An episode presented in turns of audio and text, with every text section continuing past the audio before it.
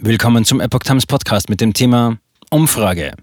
Angegebene Hospitalisierungszahl viel zu hoch. Ärzte fordern Ende der Maßnahmen. Ein Artikel vom 18. Februar 2022. Eine Recherche der Zeit unterstreicht, dass die Hospitalisierungsinzidenz viel zu hoch angegeben ist. Das sehen auch Ärzte so und fordern das Ende der Corona-Maßnahmen. Umfangreiche Recherchen der Zeit zeigen, dass die Hospitalisierungsinzidenz neu zu betrachten ist.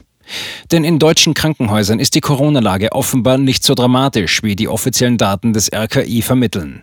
Das ergab eine Umfrage unter leitenden Ärzten aus über 20 Kliniken. Demnach würden mindestens die Hälfte der dort aufgenommenen Corona-Patienten nicht wegen einer Covid-19-Erkrankung behandelt werden, sondern seien primär aus einem anderen Grund in den Kliniken. Trotzdem seien diese in der Statistik des RKI als Corona-Fälle aufgeführt.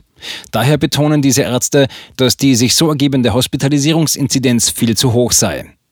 Die Hospitalisierungsinzidenz ist eine entscheidende Grundlage für die Corona-Maßnahmen der Bundesregierung. Zahlen künstlich hochgetrieben. So erklärt beispielsweise der Infektiologe Andreas Stallmach von der Uniklinik Jena die Corona-Lage vor Ort wie folgt. Wir haben geboosterte Patienten, die eine Handgelenksfraktur haben, weil sie beim Radfahren gestürzt sind und jetzt als Corona-Fälle gelten. Denn die meisten deutschen Krankenhäuser würden jeden neu aufgenommenen Patienten erst einmal auf das Coronavirus testen. Dadurch entstünden viele zufällige Corona-Befunde, die dann in die Corona-Statistik fielen. Ärzte geben grünes Licht für Ende der Maßnahmen.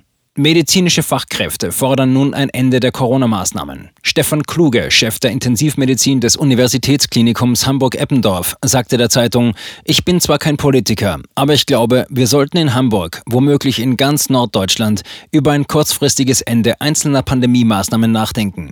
Jedenfalls dann, wenn man sie mit der Lage auf den Intensivstationen der Kliniken begründet.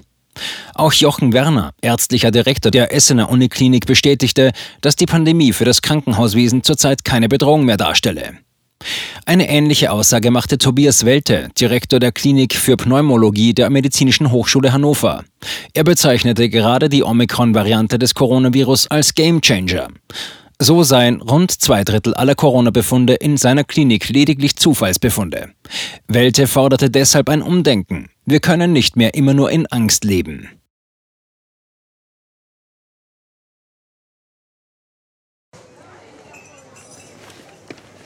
Bis Brot ich ess, das Lied ich sing. In Zeiten von Twitter und Facebook hat diese Redewendung aus der Zeit der Minnesänger neu an Bedeutung gewonnen. Wes Brot ich ess, des Lied ich sing, bedeutet in der Medienwelt, dass Zeitungen die Interessen derer vertreten, die sie bezahlen. In Deutschland sind dies meist Parteien, Werbekunden oder Stiftungen einflussreicher Geldgeber. Die Epoch Times ist frei von allen solchen Einflüssen und steht allein in der Verantwortung derer, die sie finanziert, nämlich Ihnen, unseren Lesern. Die Epoch Times bietet Ihnen einen investigativen Journalismus, der Tatsachen aufdeckt und sich nicht von einer Agenda oder politischen Korrektheit einschränken lässt. Wenn auch Ihnen wirklich unabhängige und unzensierte Informationen wichtig sind, dann finden Sie diese in der neuen Wochenzeitung der Epoch Times. Zum Preis von nur einer Tasse Kaffee erhalten Sie nachhaltige Geistesnahrung für eine ganze Woche. Bestellen Sie die Epoch Times jetzt gratis drei Wochen lang zum Kennenlernen und lesen Sie den Unterschied.